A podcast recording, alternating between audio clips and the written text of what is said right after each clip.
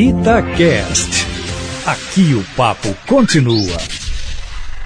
Observatório Feminino. Olá, muito bom dia. Eu sou Mônica Miranda e nós estamos começando com o Observatório Feminino deste domingo, claro, Alessandra Mendes, bom Oi, dia. Oi, bom dia. E Fernanda Rodrigues. Bom dia, bom dia a todos os ouvintes. Tô um doce hoje de novo, viu, Fernanda? Nossa, que amor. Doce de coco de doce dezembro. de coco. e hoje nós estamos com a presença ilustre, a desembargadora Valéria Rodrigues. Bom dia, doutora Valéria. Prazer demais recebê-la aqui, mulher. Eu é que fico feliz de estar de novo aqui, mais uma vez no Observatório, que é um programa maravilhoso, que eu sei que é escutado por todos no domingo, né? Então, é, a gente tem uma audiência bem bacana mesmo. É uma grande oportunidade, alegria e uma honra estar aqui com vocês três. A gente que agradece. Então, doutora Valéria, a senhora está à frente, inclusive, de um projeto aí do Tribunal de Justiça de Minas Gerais, que vocês estão com a parceria com o governo do Estado, algumas instituições religiosas, vocês estão já divulgando uh, o programa Entrega Legal. Esse programa é para conscientizar a sociedade sobre a legalidade da entrega voluntária das crianças pelos seus pais, entregando assim para a justiça da infância e da juventude para adoção. E, doutora Valéria, eu estava vendo que isso era crime e você, a mãe falava, não quero filho, eu vou entregar, era considerado crime. abandono, né? Abandono era... de incapaz. E aí, foi a partir do momento que foi retirado isso como criminalidade, como crime, aí vocês puderam traçar esse programa. Fala pra gente sobre esse programa. É, esse programa, eu acho que é um dos programas mais importantes que está sendo lançado, foi lançado mês passado pelo Tribunal de Justiça de Minas Gerais. Eu sou superintendente da Coordenadoria da Infância e Juventude do Tribunal. E ano retrasado, com a lei do Marco Legal da Primeira Infância, é, houveram alterações no Estatuto da Criança e descriminalizou é, essa entrega voluntária da mãe, que por vários motivos, às vezes financeiro, social, é, às vezes familiar, é, surge aquela gravidez não planejada. Estou grávida e agora o que vou fazer? E muitas dessas mães ficam desamparadas, sofrendo, porque tem que esconder essa gravidez é, da, da, sua família, dos seus amigos. É, o aborto não é permitido no nosso país, em, em, raras exceções que é permitido legalmente o aborto. Então, gente, ficam essas mães sem um amparo legal. E às vezes cometem atitudes de jogar, por exemplo, igual há dois meses atrás nós tivemos, que jogou a criança numa lixeira e ela veio a falecer, enquanto no outro lado da ponta nós temos milhares de famílias inscritas para adotar crianças. Mas esse programa não é um programa volta, é um programa voltado para acolher essas mães. Não para entregar seus filhos para adoção. Isso tem que ficar muito claro. Tá? Isso seria uma, então, segunda quiser, né? opção. É, é, segunda por isso opção. que a gente fala, mas que ela, se ela quiser, ela não puder, porque não cabe a nós julgarmos essa mãe. Só nós, mulheres, sabemos, às vezes, é, que não planejamos o que é ficar grávida sem ter planejado. E hoje também, é, a gente sabe que a gente, eu lidei 15 anos na vara infracional com adolescentes.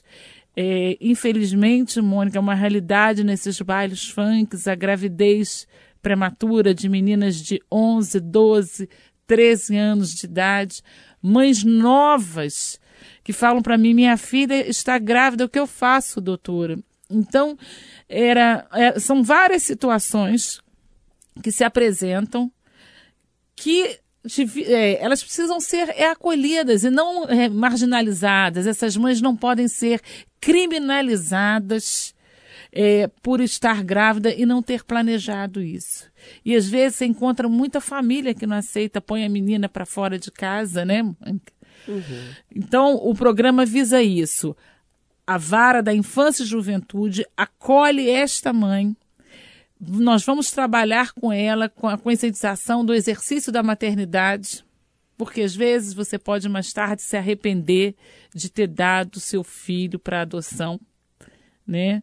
Então, o, ser, a gente, nosso objetivo é que essa mãe, a gente mude ela de ideia, que ela exerça a maternidade e no dia do parto, ela, se ela chegar e falar, olha, não, eu infelizmente não tenho condições de ter essa criança, ela que ela entregue legalmente para o juiz. Ela não será presa, não acontecerá, ela não responderá por nenhum crime, muito pelo contrário, ela vai ter todo o apoio da justiça, tá? E seu filho, essa criança, vai para uma família legalmente preparada para a justiça para ser, para ser pai e ser mãe. Porque hoje o que, que acontece? Venda clandestina de criança, é, abortos clandestinos que levam à morte dessa mãe. Enfim, o E programa tem essa é, é, é, tem essa proposta, esse objetivo, é acolher aquela mãe, aquela gestante que toma conhecimento, que, tá, que está grávida, e o que que eu faço? Aquele desespero que bate na hora, a notícia do médico que fala, olha, você não está passando mal, seu desmaio foi por causa de uma gravidez. Então, doutora Valéria, eu estava pensando aqui que há, muitas das vezes meninas de 11, 12, 13 anos não tem cabeça. Tem algumas de 18, 19, 20, né? Não tem cabeça. E aí, é, às vezes, comete essa atrocidade porque não tem uma outra saída, ela não vê uma outra saída, escolha, uma né? outra escolha, e às vezes é, coloca o bebê numa lata de lixo, joga na Lagoa da, Da Pampulha, Pampulha. que a gente já fez reportagem sobre isso. E é muito importante isso que a senhora está falando. Isso tem que chegar até as pessoas. Por isso que tem as instituições religiosas, a senhora está aqui exatamente por isso, porque a gente tem um alcance muito grande para as pessoas saberem que esse programa existe e que tem uma outra saída. tem Pois uma é, outra mas escolha. quem está ouvindo, que tem conhece alguém que está nessa situação, ou a própria pessoa está nessa situação, como chegar? Como ter acesso a esse projeto? Então, foi aí que o Tribunal de Justiça procurou parcerias. Os primeiros parceiros seriam, são, né? Seriam, não, são, porque nós assinamos inclusive um protocolo de parcerias. É, a Secretaria Estadual e Municipal de Saúde, a Secretaria Estadual e Municipal de Assistência Social, que é o CRAS, o CREAS, que são é, as duas primeiras secretarias que têm esse contato de orientação. O Tribunal de Justiça produziu folder, é, é, orientações escritas para essas mães. É, os técnicos, tantos parceiros como os do tribunal, passarão agora por um cru- curso de, de, de treinamento de como acolher. E fomos procurar, para mim, os grandes parceiros, que são as instituições religiosas. Todas elas aceitaram ser nossas parceiras, católicas, evangélicas e espíritas. Todas, porque eles são muito procurados também por essas pessoas que estão agoniadas e que vão pedir ajuda. O que, que eu faço? E, ele, e eles, então eu procurei junto com eles, nós vamos ter um trabalho conjunto, eles acolhem essa mãe, eh, elas podem procurar o seu pastor, o seu padre, o seu orientador espírita de confiança que eles têm e perguntar o que, que eu faço. E essas pessoas vão estar preparadas, porque tem uma preparação técnica, porque não adianta eu te acolher e falar assim: olha, procura a vara da infância e no meio do caminho você desiste, não vai. Eu quero que esses parceiros tenham é, treinamento técnico de pessoa, né? orientar porque, a- naquela, que naquele momento essa mãe para ela dar sequência e ir até a vara da infância para dar continuidade ao acolhimento que ela vai ter durante toda a gestação e pós-gestação. Eu, eu acho super importante essa parceria, inclusive com as instituições religiosas, porque a gente tem o costume na nossa sociedade de julgar o outro com base no que a gente tem, né? No nosso cenário de vida. Então é muito fácil, às vezes, apontar o dedo para uma menina de 11 anos, 12 anos grávida, que abandonou o filho ou que não tem desejo de ter o filho, e dizer: ah, mas está errado.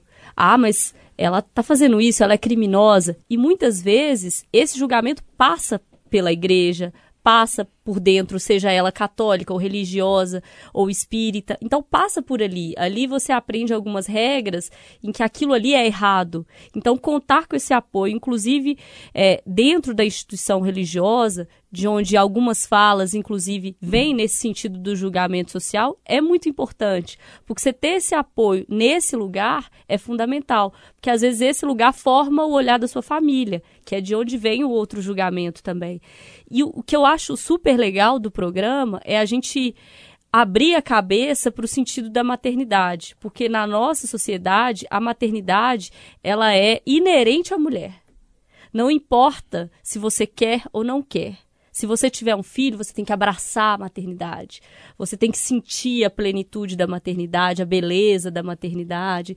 E a gente estava até discutindo na redação isso esses dias. É uma coisa cultural que em outras sociedades a maternidade ela não é essa obrigação, ela não é essa beleza, ela não é essa vontade, ela não é essa quase imposição às mulheres assim, sejam elas em qual situação tiverem. Depois você me fala onde é que tem isso que, tem... que mulher não é beleza, que não maternidade, maternidade não é beleza. tem, inclusive dos nossos antepassados, a gente estava citando assim, é, na época lá atrás em que as mulheres engravidavam e tinham imperatrizes, enfim em outras épocas, as crianças eram inclusive mandadas para fora, né, para serem cuidadas depois. E tem outras sociedades hoje africanas, indígenas, que trabalham um conceito diferente de maternidade, onde a mulher não tem toda essa plenitude. E eu não estou dizendo que está errado, não.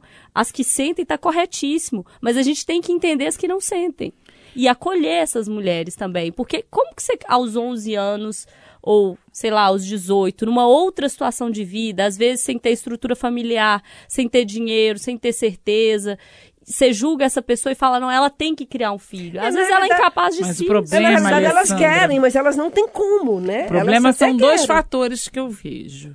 Realmente, uma gravidez aos 12, 13 anos é, não, ser, não seria uma gravidez planejada, Sim. obviamente, porque nós vivemos num país onde a, a, maternidade é planejada até para os 20 e poucos anos, depois, depois que a pessoa 30, já está com a sua vida, seus estudos, que já está com sua profissão, trabalhando. Isso seria o ideal, tá? Mas nós temos que pensar em dois fatores no Brasil. Um, que é a ilegalidade do aborto, uhum. tá? A outra que a gente pensa é o seguinte: nós não podemos, nós não temos, por mais que ela seja uma gravidez inconsequente, né? Ah, mas foi só uma vez. Eu já cansei de escutar tantas coisas. É, e aí eu vou para o aspecto da espiritualidade, da religiosidade. Nós não temos direito de tirar a vida de ninguém. Então, se ao final da sua gestação, mesmo você com 12, 13 anos de idade, você não queira, realmente, eu sou muito nova, eu sou uma uhum. menina, eu só tenho 13 anos, eu quero viver minha vida, não estou preparada para o exercício da maternidade, aí você parte para a entrega legal. Legal de quê? Bacana, de ser legal e de legalidade. Porque procurar o juiz e entregar seu filho para a justiça voluntariamente, você está dando amor e carinho a ele, porque Sim. vai para uma família que foi preparada pela justiça e não aquelas pessoas que compram crianças, Sim. que furam fila e que tratam crianças como mercadorias. Você acredita, Mônica, que tem gente que entra na minha, no meu gabinete e fala assim: senhora não pode dar um jeitinho, não, porque eu vi uma menininha ali na, na, na, na, na, no orfanato, no abrigo, de dois aninhos, eu achei ela linda e eu quero ela para mim. Tipo assim, uma boneca na vitrine. E eu, minha família, nós adoramos ela e eu quero ela para mim. Não é mercadoria. Hoje, uma pessoa, para adotar, ela tem que passar por um curso de ser preparado para ser pai, para ser mãe, para ser família. Porque a adoção, ela é irrevogável. A partir do momento que adotou, é seu filho. Você não pode jogar na rua. Ah, não deu certo, não gostei, ó, toma, devolve. Tem gente que igual pensamento, né? não deu é. certo. Igual pet. Ah, Nem com o cachorro, um cachorro, pode fazer isso. É. Porque há de fazer isso com o cachorro. Eu tenho três e eles são tratados assim igual Deus. Não, porque eu já estive lá, eu sou Eu- testemunha. É, já estive na eu casa pessoas dela. que assim, tem, tem, tem alguns momentos na minha vida que eu quero me trocar por lugar de alguns cachorros. Talvez um dos seus filhos, desses seus três filhos. Não, mas eu, te- eles têm- eu tenho uma com eles. virtude, porque eu vou falar. Ah. Eu cuido das crianças, dos adolescentes e dos animais, principalmente dos cachorros. Eu tenho tripla função. Aham, doutora Valéria, Mas falando tem regra pro cachorro também na casa dela, viu, Mônica? Não, é então, só aqui, falando em não. cachorro, Cachorro. nós temos aqui uma. Você vai falar alguma coisa mais sobre isso aí? Não. Nós temos aqui um assunto que há um mês aí, mês passado, um homem de 20 anos espancou com uma barra de ferro um cão da sua namorada. O que, que aconteceu? Ele cismou, suspeitou que ela pudesse estar namorando com o o melhor amigo dele. E aí o que, que ele fez? Foi lá, pegou a- o pitbull dessa namorada, espancou com a barra de ferro, espancou, espancou, espancou, espancou e matou. E isso foi filmado, inclusive. Inquérito policial, ele tem que responder. Imagina, doutora, se isso acontece. Como é que uma pessoa. Aí eu fico pensando, por que, que ele não foi em cima do cara, do namorado dela? Por que, que ele, ele foi no cachorro? Porque o cara é tão covarde que ele vai no pobre do cachorro. É uma coisa É, é, muito vai terrível. muito além da covardia, vai um problema de masculinidade dele. Ele- Eu acho que ele tem um problema sério interior de duvidar da masculinidade dele.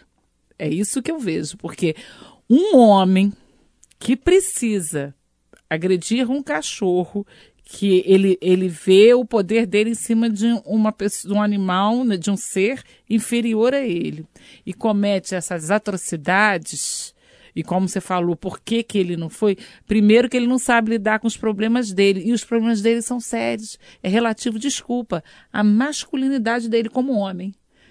Ele, e aí ele age dessa forma. A gente vê determinados comportamentos de homem e você pode ter certeza, eu não sou psicóloga, mas a gente já, ao Tem longo dos experiência. 50 e poucos anos de vida, a gente sabe que são problemas que a pessoa tem com ela mesma, com a masculinidade dela. E ele precisa se tratar, ele precisa de um profissional, de um psicólogo, um terapeuta, para poder lidar com esse problema interior dele. Ele duvida da própria masculinidade dele, por isso que ele faz isso. É, o que eu- é um paralelo que eu faço para os homens que, mat- que batem e matam É as a mulheres. mesma é a mesma coisa. Eles né? têm problema de masculinidade, eles não acreditam que eles são homens. E aí eles agem dessa forma, porque eles precisam mostrar para eles, mas de uma forma distorcida. Isso tem tratamento. É, eu acho que é, a gente precisa aprender na sociedade, homens e mulheres, mas homens em especial, a trabalhar com o fato da gente ser rejeitado, né? A gente precisa entender que Falta de amor próprio. Se você se Exatamente. ama, eu posso te falar, você não depende do amor de ninguém. exatamente, a gente precisa trabalhar com a rejeição. Eu acho que Eu tô nessa fase. É. Tô querendo, tô caçando mais amor. eu acho que mulheres elas A gente, quando se ama, a gente é plena. A gente não, não precisa, Não precisa. de, de Não precisa depender. do amor do outro. É, é você ficar é, subjulgada a relacionamentos, a, a vidas. A gente tem que acreditar na gente. Mas ensinaram, doutora, pra gente a vida inteira errado. Eu, fico- eu tô fazendo esse raciocínio é, constantemente agora. A gente cresce ouvindo assim, não, mas você vai ter um relacionamento pra fazer o outro feliz. É. E não é, porque quando a gente se faz feliz, quando a gente é feliz, quando a gente se ama, quando a gente se cuida, quando a gente investe na você é feliz. E quem não quer ficar perto de uma pessoa feliz, bem resolvida? Quem que não quer? Você não, você não quer ficar perto da astral. pessoa problemática, Ontem eu né? estava lendo um livro Então que chama Relações Tóxicas. Ah. E as relações tóxicas são Ah, eu vou isso. falar desse livro. É, são relacionamentos em que, principalmente a mulher, a mãe, ela se anula como pessoa para fazer o marido feliz, os filhos felizes, manter uma família feliz, mas ela é infeliz. E aí depois ninguém dá conta dela, porque ela fica chata, depressiva, Ela, doente, ela é depressiva, é subjugada. Se ela não for feliz, se ela não se olhar primeiro para ela e gostar dela, ela, ela tá enganando quem? É, e o tanto que a gente precisa de um relacionamento para para ser feliz, né? Porque a gente é cultivado desde pequenininho. Olha, eu lembro quando eu era pequenininha. Ah, fulano é seu namoradinho? Ah, por que, que você tá feliz assim? Ah, deve estar tá com o namoradinho. E o mesmo com o menino, né? Mas o menino é muitas, né? São muitas ao mesmo tempo, que a gente não pode, né? Meninos podem ter muitas. Ah, mas é, é outro relacionamento. Ah, é tá namorando alguém. Aí você casa, ah, agora vai ter filho. Ah, é o negócio todo em torno de ser feliz só com outro ou outras pessoas. Mas não vamos juntos, mentir né? que quando a gente tá naquela fase que a gente apaixona, o olho brilha mesmo, a felicidade explode. Brilha, mas é que a passa, né? E depois você tem que depois conviver com passa, você mas que mesmo é todos gostoso, A Esses gente, esses a momentos gente são tem que ser gostosos. feliz com o outro, porque viver sozinho é muito É. ruim. Tá? Eu ando A gente- a- nós doutora. nascemos Eu ando pra. gostando de viver sozinha. Não, Mônica, eu tô falando não é viver com outro. Eu tô falando assim, né? Ter outra, é assim, viver assim em sociedade, você, na sua Sim. família, igual você estava conversando aqui de um almoço. É esses prazeres de a gente estar perto dos outros, seja num relacionamento afetivo homem-mulher, mulher com homem, homem, com homem, mulher com Amigos, mulher. familiares. Com amigos é isso, a gente precisa. O que eu tô querendo dizer é que, independente do tipo de relacionamento, seja ele é, de namoro ou seja de amigos, a gente não tem que se anular para ser aceita. Tá? Eu não tenho que estar aqui, Mônica, para ser sua amiga. Você falar, ah, Valéria é bacana, legal. Eu sei o que você quer que eu seja. Eu, eu fingi uma coisa que Quem eu faz não isso sou. mente. É uma pessoa mentirosa. Porque você tem que mentir para agradar o outro. Então, ou você, se- aí isso você vai subjuga. pesar, né? Você subjuga. Uma hora, essa que eu te falo, você é vazia por dentro. E eu, e eu tô me descobrindo, às vezes é bom, mesmo que com as experiências, eu tô vendo isso tudo. Que a gente faz isso, eu faço isso também. Às vezes eu deixo de ser. Não, lógico que não é ser agressiva, não é ter comportamentos agressivos, ou, ou não tô nem aí para ninguém, não é isso. Você tem que aprender a falar o sim e o não de forma educada, mas você tem que ser você de forma doce, educada, mas sem se anular. E eu fui uma pessoa que eu me anulei muito, tanto profissionalmente como na minha vida pessoal, para poder ser aceita e, e, e pra, achando que era essa, esse era o melhor caminho. E não é, Mônica. Eu Só sei que, que isso, é. e olha outra coisa, a gente para assumir isso dói que você não imagina. A gente sente, fala, poxa vida, olha quantas coisas eu fiz, se eu pudesse voltar o filme atrás e agora não dá. Haja Mas dá para terapia, fazer mais filmes, porque hoje uma coisa bacana é que a nossa a probabilidade de vida é 92 anos, então a gente tem 30 e poucos anos pela frente ainda. Então, Não, a gente tem muito, uns vida, 50. 50 anos. Então, tudo dá, dá para ainda mudar muita coisa, né? Dá, mas é, é um exercício de Agora, exercício autoconhecimento diário.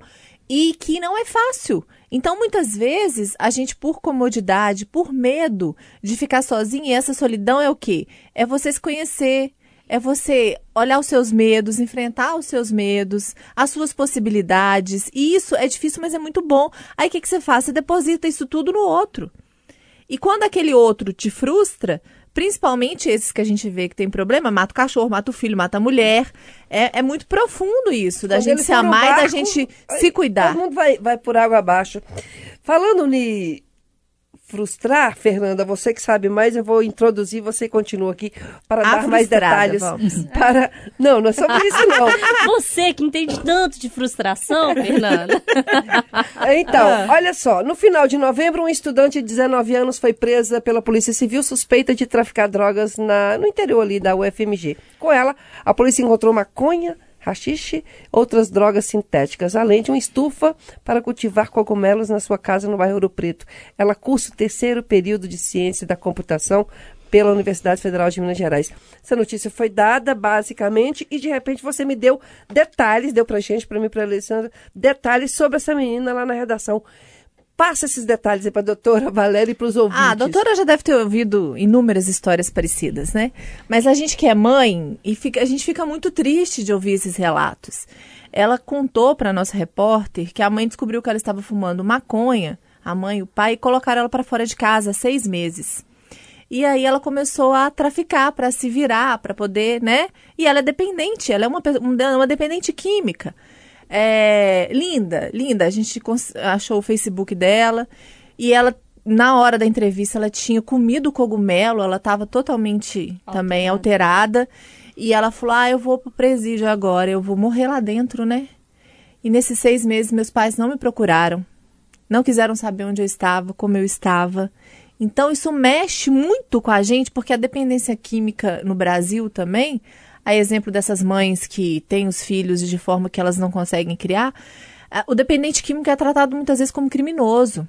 E isso é uma doença. E é muito difícil para a família, às vezes, que não consegue acolher, é, não tem é, instrumentos para lidar com o dependente. E aí também não estou fazendo um julgamento do pai da mãe, mas assim, é, às vezes pedir uma ajuda, eu não estou dando conta, alguém me ajuda sabe? Um amigo, uma terapia, é, sei lá, alguém da justiça. Gente, o que, que eu posso fazer? Uma clínica, onde eu posso acolher a minha filha. Eu já, eu já, já fiz tudo que eu podia. Quem mais pode me ajudar? É, eu sinto também que, às vezes, é, a, a maternidade, a paternidade é uma coisa muito solitária. As pessoas estão ali para te dar conselhos, para te julgar, para mostrar, não tem que ser assim, ó. Não, a culpa é sua. Se seu filho fez isso e isso errado, a culpa é sua. E, e, e é uma, como a gente estava comentando na redação, inclusive, é, a gente passa todos os ensinamentos, tudo que a gente acha que é bom, como deve ser, é, mas quem toma atitude lá na frente é o filho. A gente não pode estar tá ali para decidir por ele. E, e o que, se ele é feliz, a gente vai ser feliz. Se ele está sofrendo, a gente vai sofrer junto também. Não é uma escolha, não é opção, assim, quando você tem um filho. Você cria aquele filho com amor, você cria as suas expectativas e tudo mais. É lógico que ele vai ter a vida dele, vai seguir o caminho dele. Mas quando a gente vê que é um caminho de dor e de sofrimento, a gente se sente muito impotente e muito sozinho nesse caminho. E quando a gente ouviu o relato da repórter que entrevistou a menina, ela chegou totalmente abalada. Ela falou assim: Fernanda, você não tem noção dessa menina.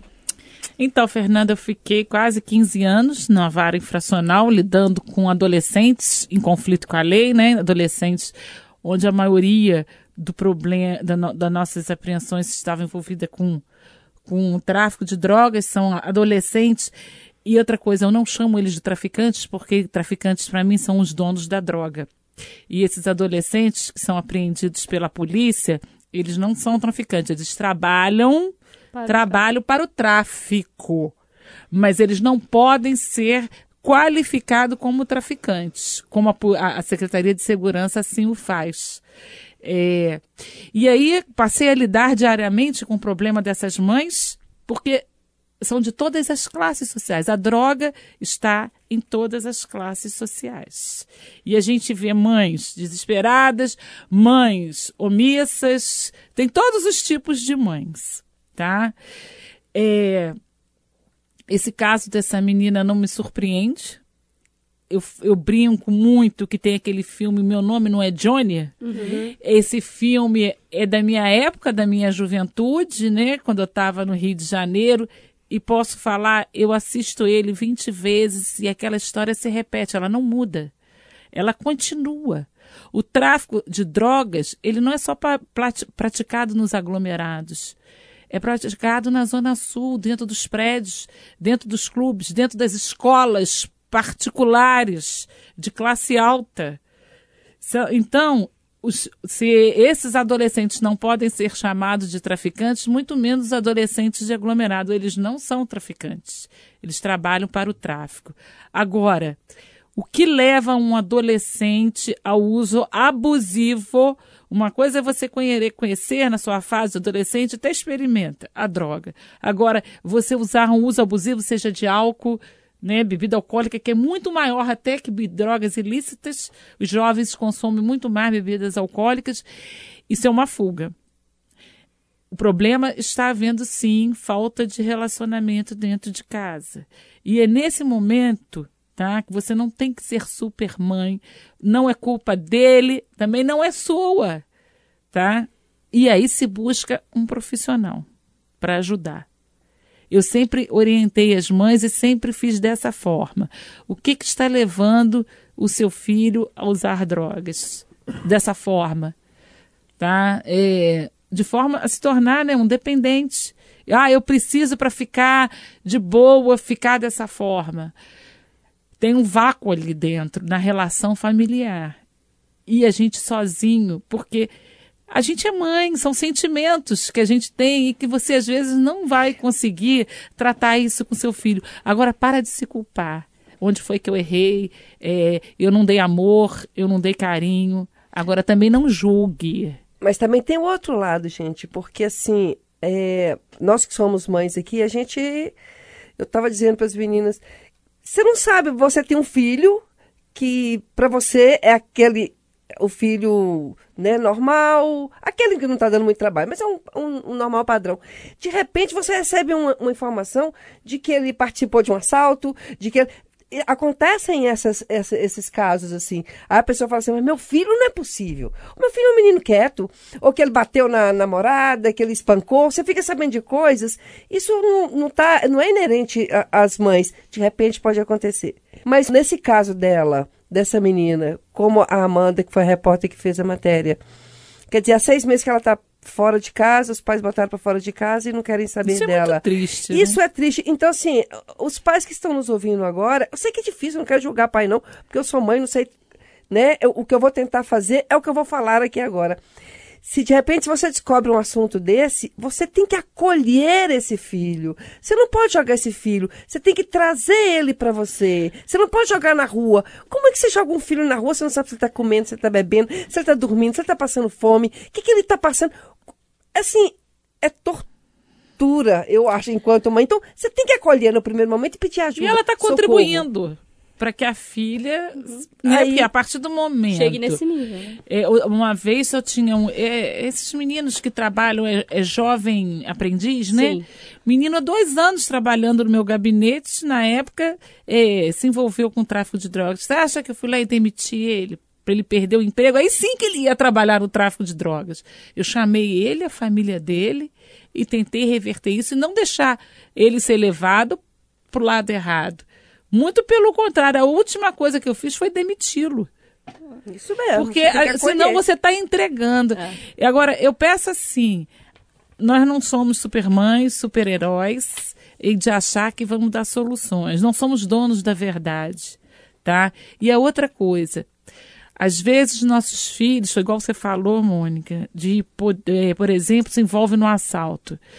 Às vezes, é na, na adolescência que manifestam, às vezes, distúrbios comportamentais que não tem nada a ver com educação, com formação. Às vezes seu filho está passando por algum problema desse. Caiu no grupo errado, estava na hora errada. E que eu, eu vou acontece. fechar no seguinte assunto. Precisa-se de um profissional para te ajudar, tá? Porque você também fica triste. Você vivencia isso e você não e você não sabe como lidar. Mas você é. sofre mais do que o filho. E pensar que pode acontecer com qualquer um, com essa menina da UFMG, Acontece com o seu todas, filho, todas as casas. Com o seu filho, meu, logo filho... julgar menos, né? Porque a gente tende a ficar E acolher, julgando, né? gente. Doutora Valéria Rodrigues, infelizmente, o papo estava bom. Eu tinha muita coisa para começar, para falar, mas está acabando o Observatório Feminino a doutora Valéria, que é a coordenadora da Coordenadoria da Infância e da Juventude do Tribunal de Justiça de Minas Gerais.